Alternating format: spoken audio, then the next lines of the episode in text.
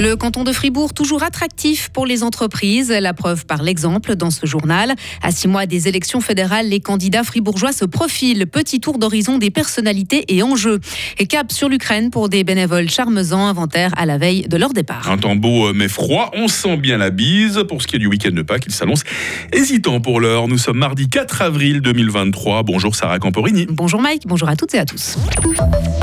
Le canton de Fribourg, attractif ou pas pour les entreprises? Eh bien oui, selon la promotion économique qui a dévoilé hier les chiffres de l'année passée, le terrain disponible, la main-d'œuvre qualifiée et l'innovation semblent séduire certaines sociétés. En 2022, il y a eu 16 implantations de firmes. Jerry Krattiger, directeur de la promotion économique du canton de Fribourg. Un exemple d'une implantation qui était intéressante, c'est l'entreprise japonaise Epson a, décidé d'établir un centre de recherche et développement à Marly, euh, en lien avec les compétences de l'iPrint pour l'impression 3D, la technologie du jet d'encre.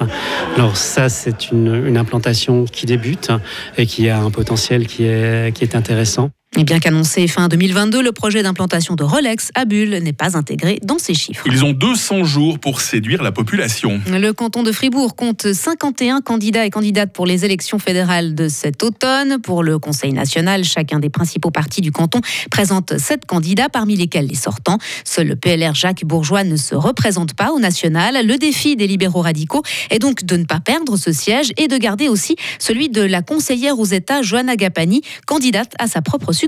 Lauriane Schott. Et elle n'est pas la seule. Sa collègue aux États, Isabelle Chassot, souhaite aussi continuer de porter les couleurs de son parti, le centre, à la Chambre des cantons, après y avoir fait son entrée en 2021.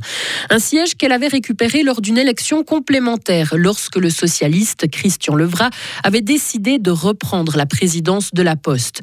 Du côté des socialistes, justement, l'objectif est donc de reprendre leur place au Conseil des États en présentant Alice ancienne présidente du parti cantonal. Alizeret qui devra aussi se battre contre les Verts qui veulent faire leur entrée à la Chambre haute avec la candidature de Gerhard André, actuellement conseiller national.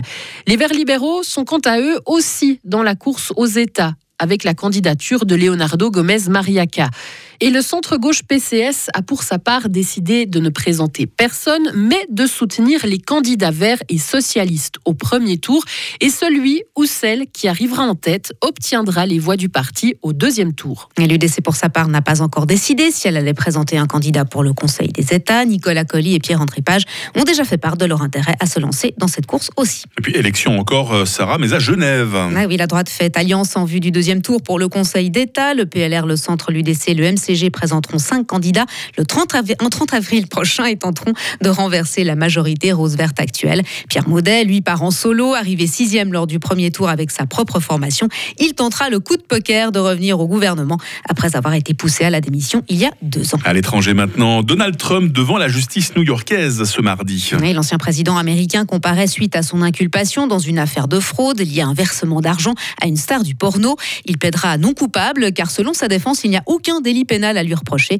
Cette audience intervient alors que l'ancien occupant de la Maison-Blanche s'est lancé, s'est relancé dans la course à l'investiture républicaine pour récupérer la présidence en novembre 2024. Ce meurtre, euh, maintenant meurtre dans la haute société belge. Oui, une baronne belge qui vivait en Suisse est morte mercredi dernier, tuée par balle dans une ville du centre de la Belgique. Et le fils de son mari a avoué le meurtre. Il a été placé en préventive. Selon les premiers éléments de l'enquête, le quinquagénaire a ouvert le feu sur sa victime, âgée de 70 ans, alors qu'elle était au volant de sa voiture, son époux à ses côtés. Le prévenu explique son geste par un conflit familial d'ordre financier. Je croirais presque dans un roman d'Agatha Christie. Hein.